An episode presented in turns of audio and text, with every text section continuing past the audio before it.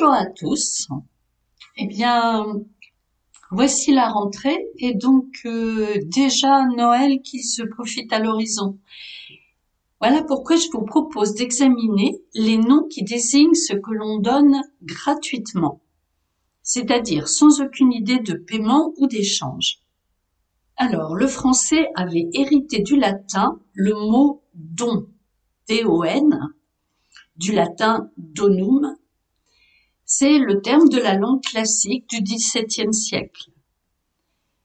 Le mot était fortifié par le rapprochement avec le verbe donner. C'est ainsi que le fils d'Arpagon répond insolemment à son père qui lui donne sa malédiction. Je n'ai que faire de vos dons. Malgré cet appui, le mot a cessé d'être courant. Il a souffert d'une véritable désaffection qu'on peut sans doute attribuer à son manque d'ampleur.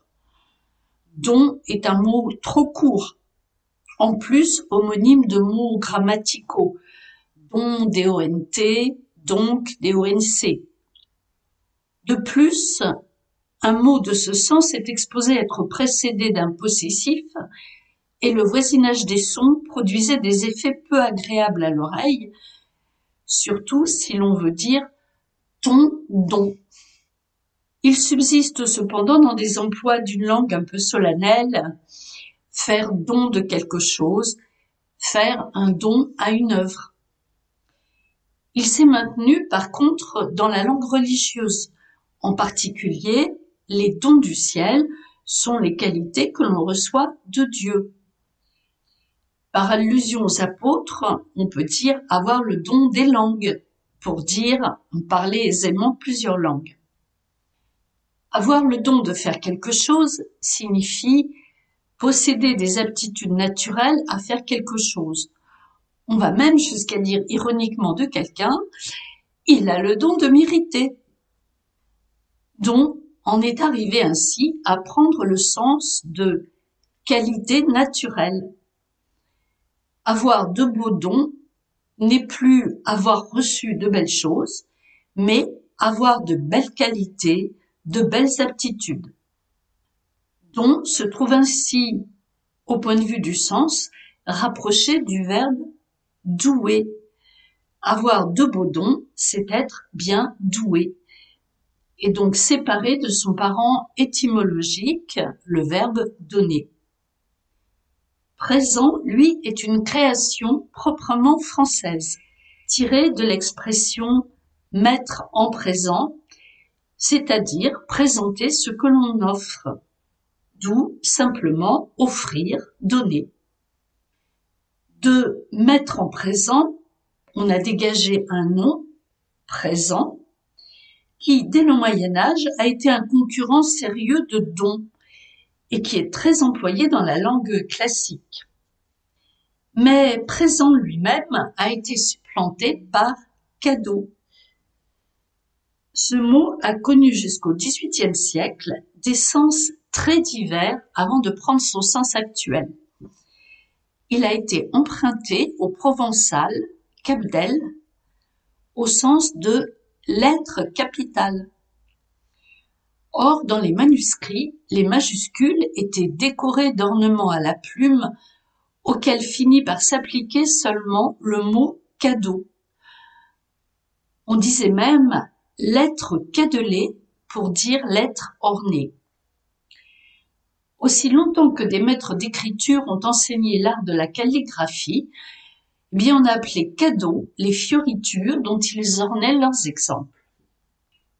Au XVIIe siècle, le mot cadeau désigne une partie de plaisir offerte à des dames, avec repas somptueux et accompagnement de musique, Peut-être l'idée de fioriture, de luxe est-elle à l'origine de ce nouveau sens?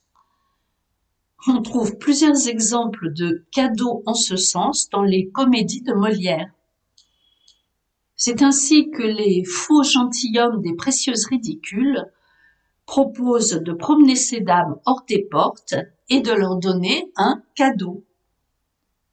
Il faut attendre jusqu'à la seconde moitié du XVIIIe siècle pour trouver le sens moderne.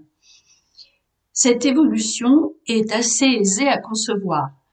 De fait, offerte à une dame, le sens de cadeau s'est étendu à d'autres présents, bijoux, livres, puis jouets aux enfants, etc. Et c'est ainsi que cadeau est devenu le mot usuel de la langue moderne. Un autre mot doit être signalé, c'est offrande.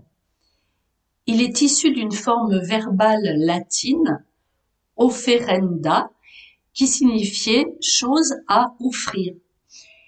Mais jusqu'au XVIe siècle, il est réservé à la langue religieuse. Mais le XVIIe siècle a détourné le mot de son sens proprement religieux pour l'appliquer à des dons faits à des personnes à qui l'on vouait une adoration quasi religieuse.